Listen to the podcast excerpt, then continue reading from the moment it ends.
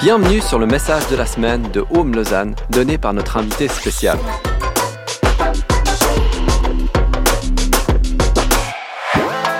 On espère que ce message vous encouragera et vous équipera. Pour plus d'informations, n'hésitez pas à visiter notre site internet sur www.homelausanne.ch. Merci beaucoup Yves pour cette euh, sympathique présentation. Alors, euh, tu en as bien rajouté. en fait, c'est un privilège pour moi d'être là. Et puis, il y a quand même, quand on louait durant cette soirée, ce que je ressentais très fort, c'est que il y a 20 ans en arrière, j'avais 23 ans. Comme ça, vous savez quel âge j'ai. Et puis, à ce moment-là, j'ai fait une rencontre avec le Seigneur très profonde. Et puis, j'ai dit au Seigneur, Seigneur, je vais là où toi tu veux. Je fais ce que tu veux. Vraiment, j'avais au plus profond de moi un désir de le servir. Et puis quand, dans notre état d'esprit, on s'ouvre à ça, j'aimerais vous dire que rien n'est impossible à Dieu. Pour moi-même, j'ai grandi dans une ferme dans le Gros de Vaud. Voilà mon accent.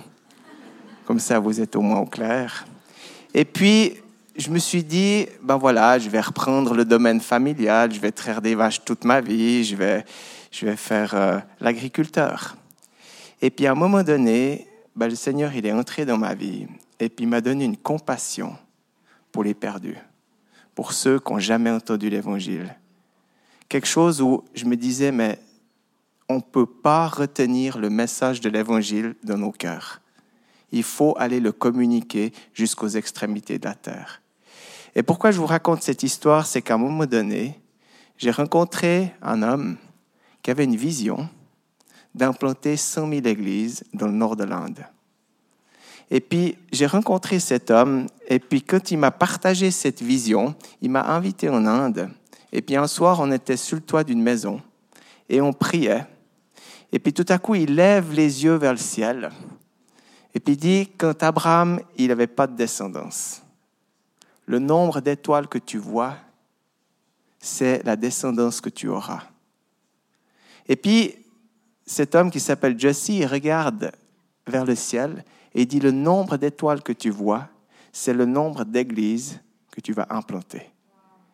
Puis quand il a dit ça, à l'intérieur de moi, il y a quelque chose qui a dit, ça, ça vient du Seigneur. C'est une vision du ciel et cette vision, j'ai envie de la servir.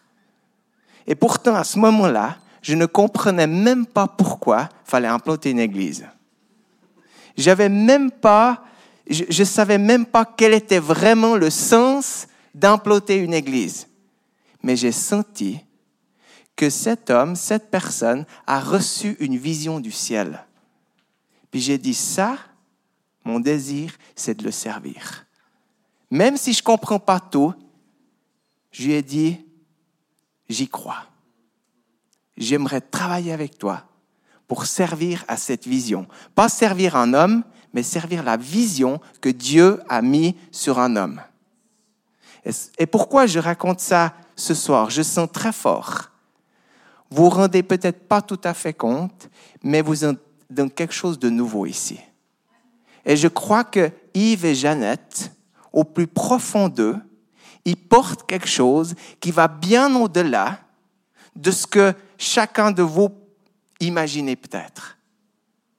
Et Dieu leur a donné quelque chose, et je vous dis, il n'y a pas beaucoup de leaders qui se lèvent avec une vision aussi claire que ce qu'ils ont reçu pour ici, Home, qui, va, qui ira bien au-delà de juste ce lieu. Ce lieu, ça n'a rien à voir avec ce que Dieu a commencé dans le cœur de Yves et Jeannette.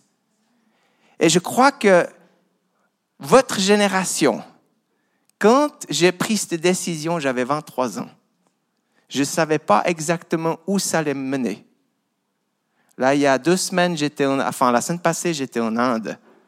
Je me promène en Inde. On a démarré avec cinq personnes. Aujourd'hui, on a 7000 personnes qui travaillent à plein temps et qui sont avec nous.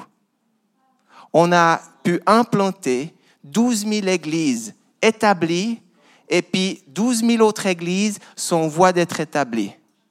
Partout où je vais, je suis cet agriculteur du Gros de Vaud avec l'accent, avec tous mes problèmes de, d'élocution, avec tout ce que, partout où je vais, je suis devenu un leader.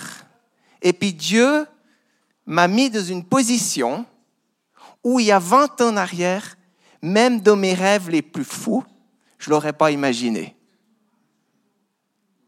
Et Dieu me fait voyager et rencontrer des gens tout autour de la terre. Mais la décision, elle était là. À un moment donné, j'ai senti que Dieu a parlé à un homme avec une vision, une révélation claire, et j'ai commencé à servir cette vision. Et j'aimerais vous dire, chacun de vous, vous avez l'opportunité de servir la vision que Dieu a mis sur le cœur de Yves et Jeannette, qui va bien au-delà de ce lieu. Et, dans cette vision, aujourd'hui, on a eu le privilège d'avoir Yves. Il a, il a partagé de notre communauté à Moudon. Et puis encore en entendant, je vous dis, c'est un réformateur. Ce qu'il communique, c'est proche de la parole, c'est quelque chose pour aujourd'hui. Et c'est quelque chose qui va percer et qui va aller bien au-delà. Et c'est pas quelque chose, c'est pas quelque chose qui leur appartient. C'est quelque chose que Dieu a posé sur eux et que vous, vous allez pouvoir participer. Et ma prière, c'est que dans 20 ans, vous puissiez dire la même chose que moi de tout ce que Dieu a fait, de tout ce que Dieu a multiplié. Pendant que je vous parle en Inde, on forme 1060 personnes dans 52 centres de formation qui se préparent à servir Dieu à plein temps c'est pas juste un job à côté. Et puis les gens qui viennent de ces centres de formation actuellement dans le contexte indien, c'est simple. Vous risquez votre vie. Vous donnez tout. Et puis quand vous chantez Je te donne ma vie, alors c'est une chose de le chanter ici et puis de se dire ben ce soir tranquillement je vais aller à la maison puis rien ne va m'arriver. La semaine passée que j'étais en Inde, j'étais à Agra le jour où je suis parti, il y avait une réunion d'église. Il y a des gars qui sont rentrés avec des battes de cricket et ils ont tabassé les chrétiens. Quand vous êtes dans ce contexte-là, puis que vous chantez Je te donne ma vie, c'est radical. Les gens qui sont en formation actuellement, dans les centres de formation, pour beaucoup, ils ont perdu toute relation avec leur famille, tellement le prix il est élevé. Il y a des gens qui se forment pour servir Dieu, pour aller implanter des églises. Il y a une femme, elle s'est levée dans ce voyage, elle a dit, ma famille, elle n'est pas encore chrétienne, mais elle est persécutée à cause de mon choix. Elle a dû quitter le village où elle habitait à cause du choix que j'ai fait de servir Dieu. Donc le prix, il est extrêmement élevé. Mais Dieu est à l'œuvre. Mais je crois que Dieu veut lever une génération qui va créer un mouvement. Et si c'est possible en Asie, si c'est possible en Inde, il veut faire la même chose en Occident. Et il veut qu'on puisse être inspirés les uns les autres pour œuvrer ensemble. Et une des choses qui me frappe dans la vision que, que Yves et Jeannette portent, c'est cette notion de grandir ensemble, de vivre ensemble, d'œuvrer ensemble, de, de construire ensemble. Cette notion d'ensemble. Il y a une semaine, j'étais en Inde et puis ce qui est frappant, un centre de formation, pendant une année, 11 mois exactement, il y a 20 à 25 personnes qui vivent plus ou moins dans une ou deux pièces avec le responsable juste à côté qui vit plus ou moins dans une à deux pièces, avec ses enfants, et pendant une année, ils vivent ensemble. Tout. Ils ont une grande table, ils ont des lits superposés, des fois sur trois étages, et ils vivent ensemble. Et chaque fois que j'entre dans un centre de formation, ça me met au défi. Parce que dans notre contexte occidental, là, on a un moment ensemble, mais on va tous retourner de nos petits mondes. Et puis, ça nous rassure. On a envie d'être ensemble, mais pas trop longtemps quand même. On a les centres de miséricorde. J'étais à Lucknow aussi la semaine passée. Le centre de miséricorde, on accueille des gens. C'est des familles qui accueillent des gens de la rue. Donc mettez-vous cette image dans la tête. Vous partez d'ici, vous allez jusqu'à la gare à Lausanne, puis les gens que vous trouverez dans la rue, ou bien qui, qui, sont abandonnés, et, en Inde, je peux vous dire qu'ils sont, ils sont dans un état, c'est terrible. Et ces gens, ils les accueillent.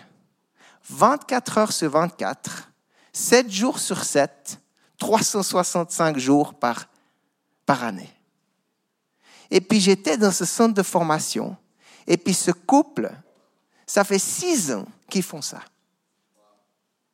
Quelqu'un leur a demandé la question, est-ce que vous avez pris des vacances? Jamais. Et puis, c'est quelque chose, ben pour nous, c'est impossible. On se dit, mais c'est pas possible. Je veux dire, c'est trop. C'est trop lourd. C'est trop de pression. Et puis, ce soir, ce que j'avais à cœur de vous partager, dans Matthieu 11, il y a un texte qui, est pour moi qui, qui est incroyable. Matthieu 11 nous dit, au verset 28, Jésus dit, Venez à moi, vous tous qui êtes fatigués et chargés, et je vous donnerai du repos. Prenez mon joug sur vous et recevez mes instructions, car je suis doux et humble de cœur, et vous trouverez le repos pour vos âmes, car mon joug est doux et mon fardeau léger. En fait, pourquoi je partage ça? Parce que je crois que dans ce vivre ensemble, dans ce défi que Dieu nous lance, je crois qu'il veut nous apprendre à être au travail, mais dans le repos. En fait, ce texte nous parle de repos, puis en même temps de travail. En fait, le texte ne dit pas que le joug, il est enlevé. Le joug, il est là. Sauf que ce n'est pas nous qui le portons. Et puis, dans notre contexte, on sépare les choses. Là, c'est le travail, puis là, c'est le repos. Et puis le fait qu'on sépare les choses, eh ben pour nous, c'est très difficile à comprendre ce que nos frères et sœurs en Inde y vivent. Ce 24 heures sur 24, ce 7 jours sur 7. Puis quand vous, vous allez visiter ces gens, vous ne vous dites pas qu'ils sont burn-out. Vous ne vous dites pas qu'ils sont sous une charge. Vous ne vous dites pas qu'ils sont fatigués. Il y a une vie, il y a quelque chose qui est là, mais il travaille continuellement. Et je crois que Jésus veut nous appeler. Il nous dit, venez, c'est maintenant. C'est pas, venez, c'est tout de suite. Tu viens comme tu es. Tu n'as pas besoin d'être quelqu'un d'autre. Je vais dire, souvent, quand je vais à Paris, on se moque un peu de mon accent. Et puis au début, ça, voilà, ça vous affecte un petit peu. Mais tout à coup, vous vous dites, ben, je vais dire, c'est pas de ma faute si, si je suis comme je suis. je vais dire, tout à coup, vous acceptez, c'est le Seigneur qui, qui m'a donné ce rôle, c'est pas moi qui ai demandé de prêcher, c'est eux qui m'ont invité. Ben, je vais dire, c'est leur problème. La question, c'est, Isaac n'a pas m'invité une deuxième fois. Mais moi, je crois que le Seigneur Jésus, il dit à chacun de nous, venez, comme vous êtes. Vous n'avez pas besoin d'être quelqu'un d'autre. Vous n'avez pas besoin de vous... Venez avec foi et confiance, parce qu'il a un projet avec toi. Et je crois que chacun de nous, on a des doutes. J'en avais mes plans. J'ai dit, mais toi, tu étais tellement mauvais à l'école. Qu'est-ce que tu vas aller expliquer aux gens? Et puis aujourd'hui, ben, ben, cette semaine, je me retrouve avec un parlementaire. Je me retrouve, je vais dire, j'ai vécu, ben voilà, tout ce que peut-être pas tout le monde a vécu au Washington Breakfast, dans la, dans la pièce où Trump il est, enfin, tous des trucs qui me dépassent. Et finalement, viens comme tu es, et ça c'est le projet de Dieu pour toi. Viens à moi. Tu parlais de Jésus. Les gars, ils disaient, ils commencent à suivre Jésus. Puis Jésus se retourne, puis il dit, euh, vous voulez quoi? Puis bon, il ne sait pas quoi répondre. Ils se sont dit, t'habites où? Enfin, c'était une bonne question parce que quand tu demandes où tu habites, ben, ça donne un petit peu euh, la situation géographique, ça donne un peu s'il est riche ou pauvre. Enfin, suivant où tu habites, ça donne tout de suite quelques informations. Puis Jésus, il dit, viens et suis-moi. Puis vous savez, quand on suit Jésus, on trouve où il habite. Mais le chemin pour aller là où il habite, ben, il y a pas mal de choses entre deux. Il y a le succès, mais il y a aussi la difficulté. Il y a la croix. Mais son adresse, elle est dans le ciel. Et je crois que venez à moi. Et puis, de venir à Jésus, c'est tout un cheminement. Parce que quand on vient proche de Jésus, Jésus désire que ce soit plus notre ADN, mais son ADN. On ne peut pas avoir deux ADN. On peut pas, on peut pas vivre à double.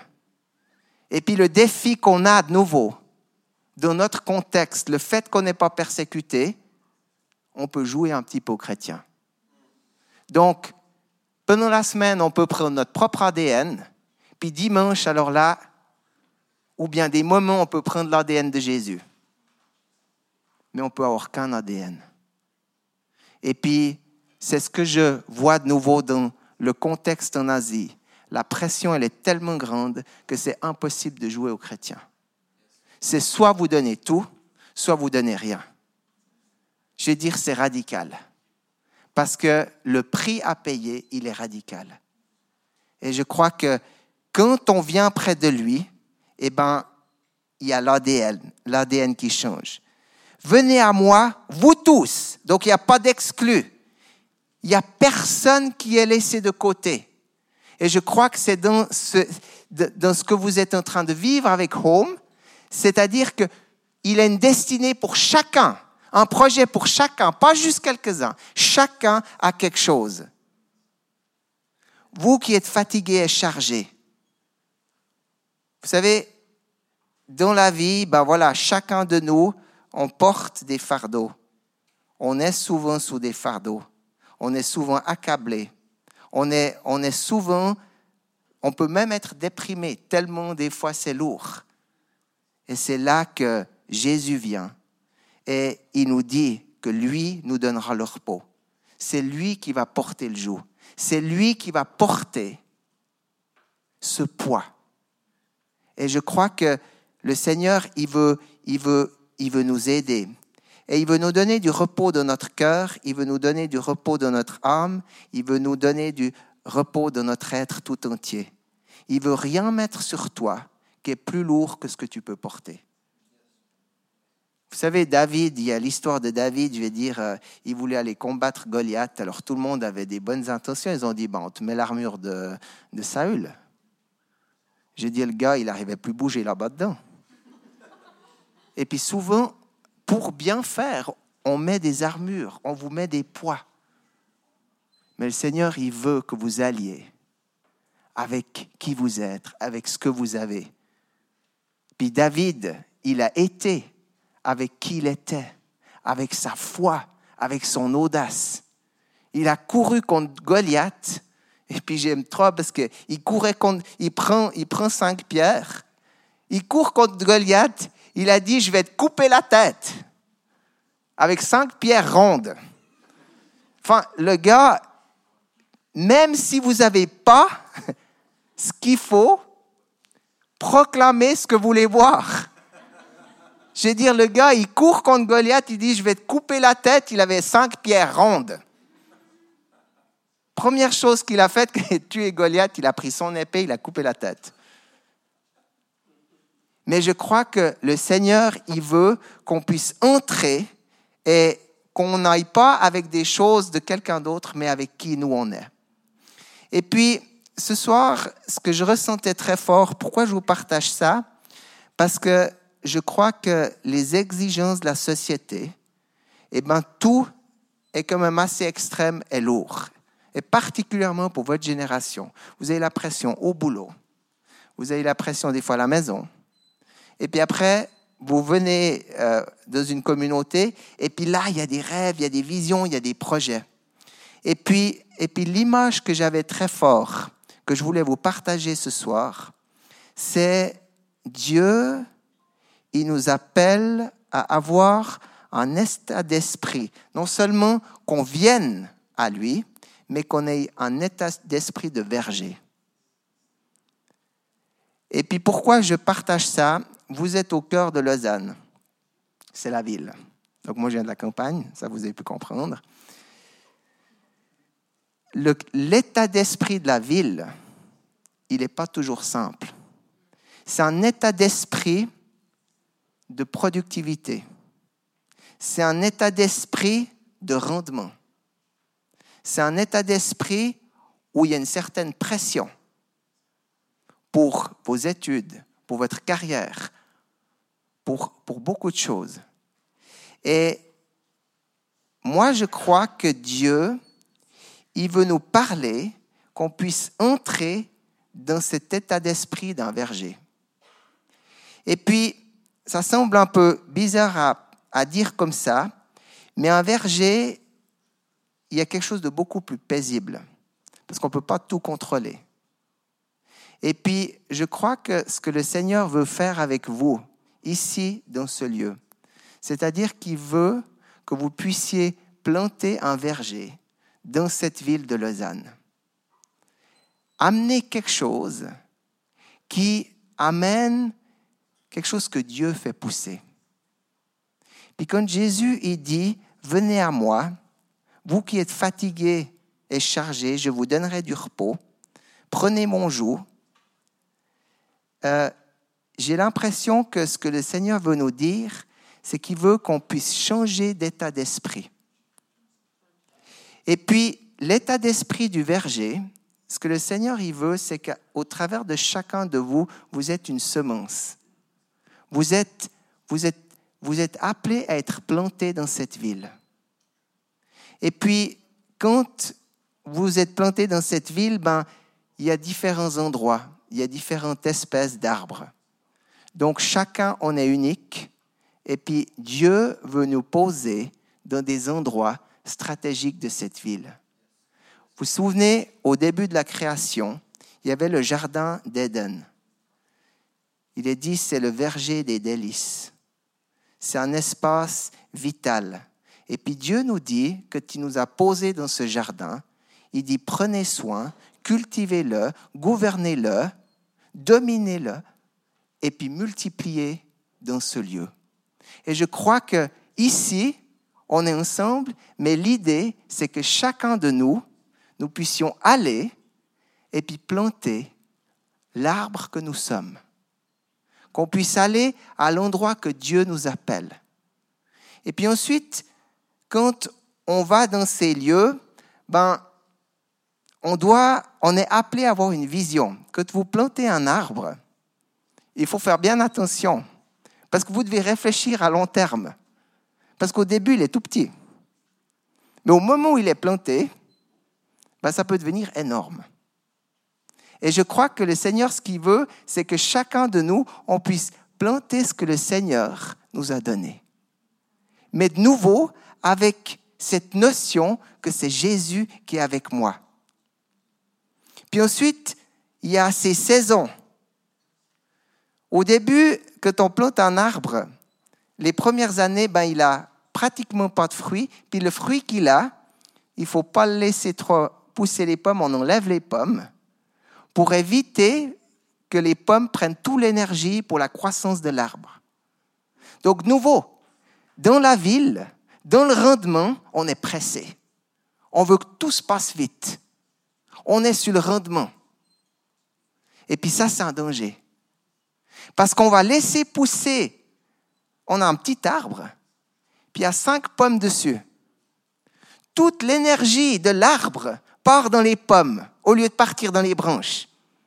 Puis au début, il faut fortifier le tronc, il faut fortifier les racines. Donc qu'est-ce qu'on fait?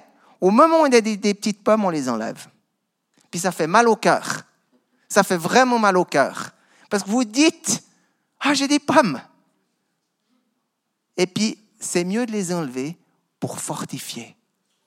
Et puis, pour, pour grandir lentement, pour laisser les saisons. Et, et puis ensuite, il y a la taille.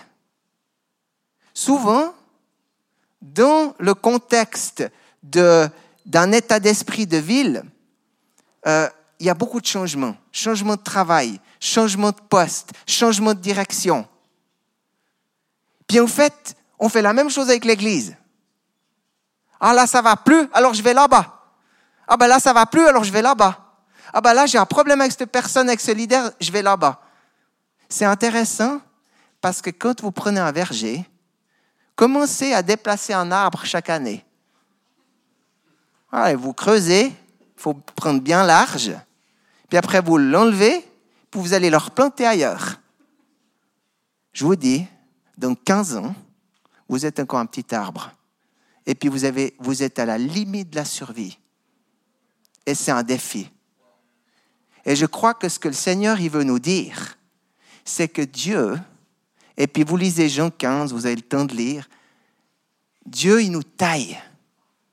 Puis ça, ça fait mal, parce qu'on n'aime pas se faire tailler. Puis entre nous, on se taille. Même ce soir, il y en a, ils vont sortir de là, et puis cette personne, elle m'a dit un truc, ça m'a taillé, ça m'a fait mal. Mais Dieu, il nous taille pour qu'on puisse grandir et porter du fruit. Le risque qu'il y a, on ne peut pas changer d'un endroit à l'autre. Et je crois que Dieu veut faire quelque chose de profond.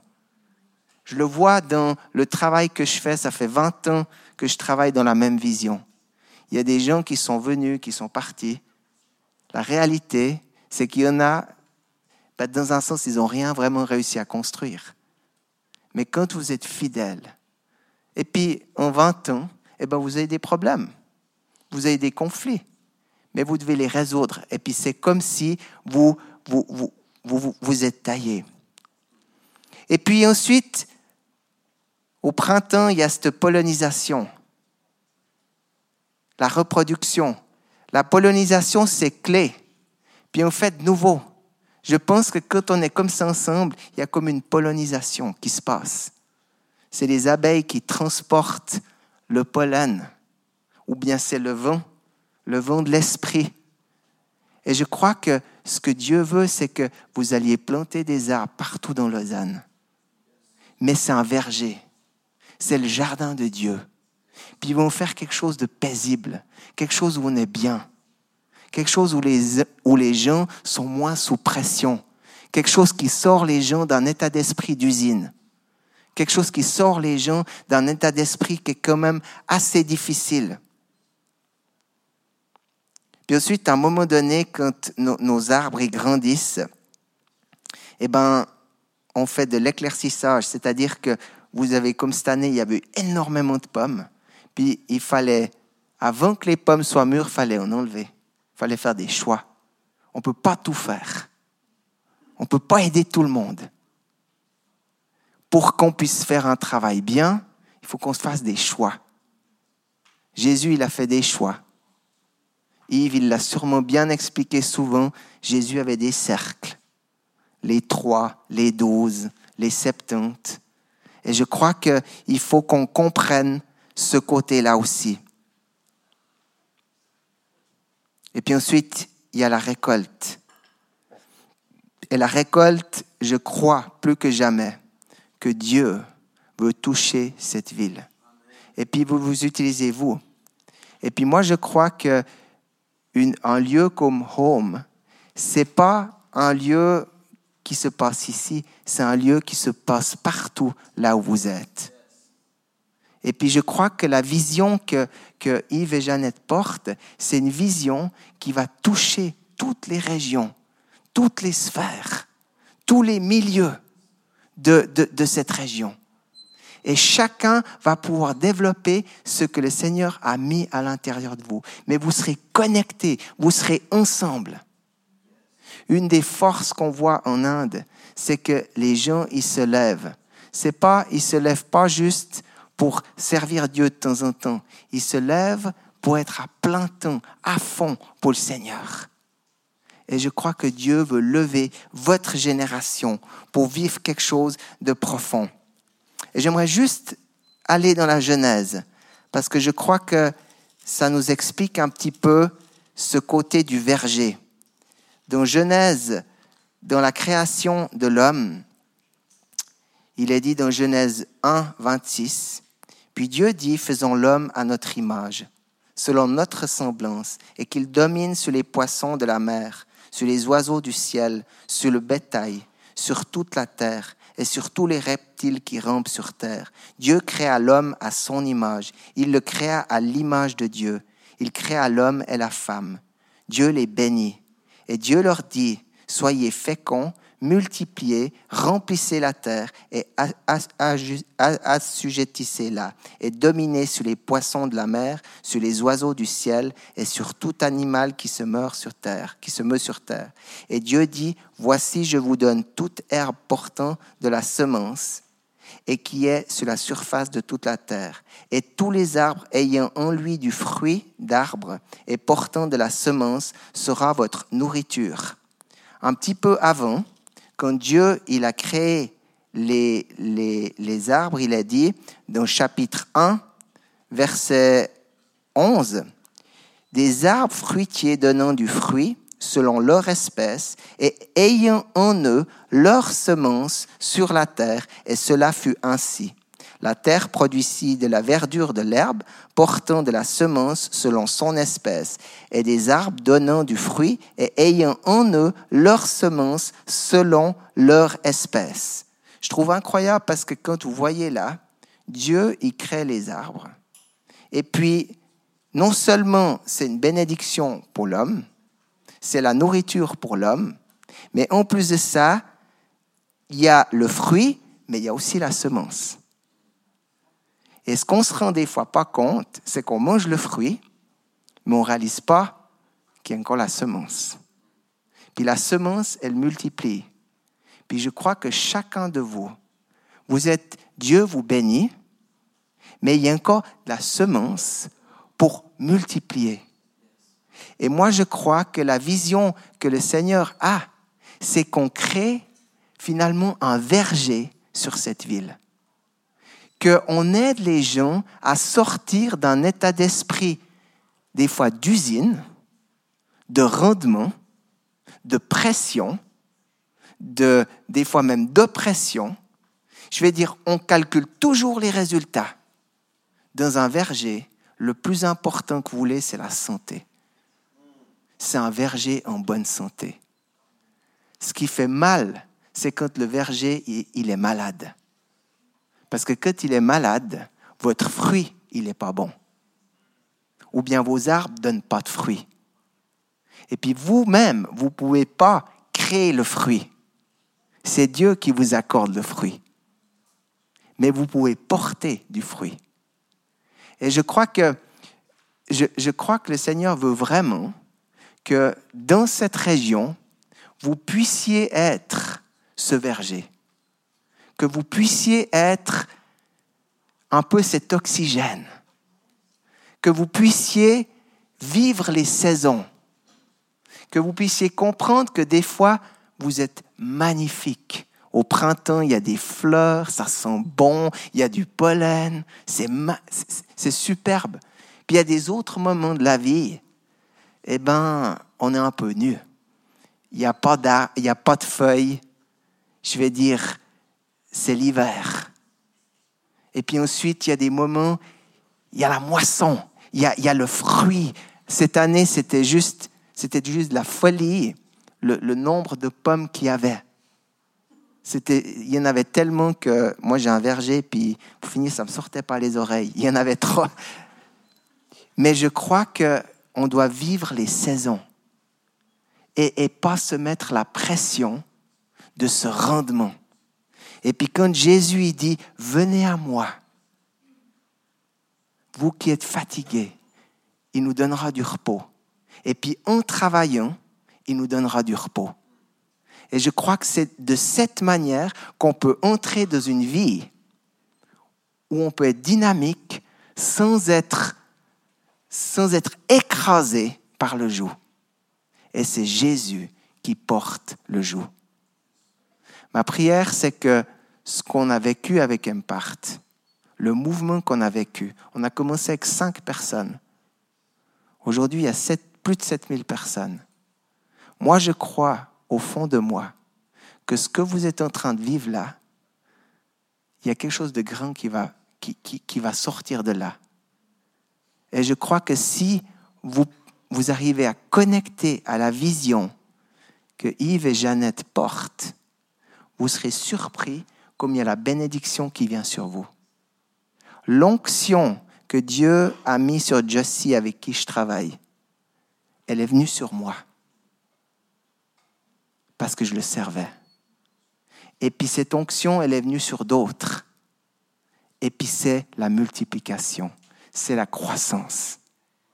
Et ma prière, c'est que vous soyez ici des témoins. Et la Bible nous dit que l'Esprit de Dieu viendra sur nous. On sera des témoins à Jérusalem, en Judée, en Samarie, jusqu'aux extrémités de la terre. Votre verger, vos branches, ils ne sont pas juste pour Lausanne ils vont jusqu'aux extrémités de la terre. Mais vos racines, ils sont là. Vous ne pouvez pas déplacer les racines chaque année. Vous ne pouvez pas déplacer votre arbre chaque année. Et je vous encourage à prendre une décision, à dire, même si c'est dur, même si je me fais tailler, même y a les différentes saisons, même s'il me faut de la patience, même si c'est pas toujours aussi éclatant où on contrôle tout. Je veux dire, un verger, on contrôle pas tout. Il y a des années, il n'y a pas de fruits, et puis il y a des années, il y a beaucoup de fruits. Mais chacun de vous, vous êtes unique. Et Dieu veut vous, veut vous utiliser d'une manière unique. J'aimerais prier. Seigneur Jésus, merci, parce que tu es là. Merci pour cette génération qui est là. Merci parce que c'est une génération qui en veut. Tu es en train de faire quelque chose de nouveau. Tu es en train de faire quelque chose d'unique. Et Seigneur, moi je te dis merci pour la vision que tu as mis sur cette communauté. Et Seigneur, moi je te demande que tu puisses comme parler au cœur pour qu'il puisse construire quelque chose qui va bien au-delà de ce qu'on peut imaginer. Et que ce que tu vas construire, ça puisse se construire dans le repos. Ça puisse se construire avec un joug léger. Que ça puisse se construire avec quelque chose qui ressemble à un verger et non à une usine. Quelque chose qui ressemble à quelque chose où, où il y a la santé, où il y a la vie, où il y a quelque chose où c'est vraiment toi qui fais pousser où c'est vraiment toi qui donnes de fruits, où c'est vraiment toi qui nous accorde la faveur. Et Seigneur Jésus, moi je prie pour chaque personne dans ce lieu. Je te demande que chaque personne puisse s'accepter comme il est. Que chaque personne puisse réaliser, je suis un arbre unique. Il n'a pas un même qu'un autre.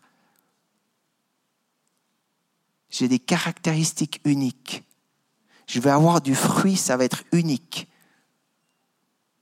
Seigneur, moi je prie que depuis ce lieu, nous puissions avoir un magnifique verger ici à Lausanne, dans la région de Lausanne et jusqu'aux extrémités de la terre. Que nous puissions prendre conscience du projet que tu as avec chacun de nous, mais que nous puissions être connectés à cette famille, que nous puissions être connectés ensemble, que nous puissions nous encourager ensemble et que nous puissions prendre conscience que toi tu es à l'œuvre, que toi tu bâtis ton Église. Seigneur, permets-nous de nous approcher de toi, d'être dans ton repos et de pouvoir travailler dans le repos. Dans le nom de Jésus. Amen.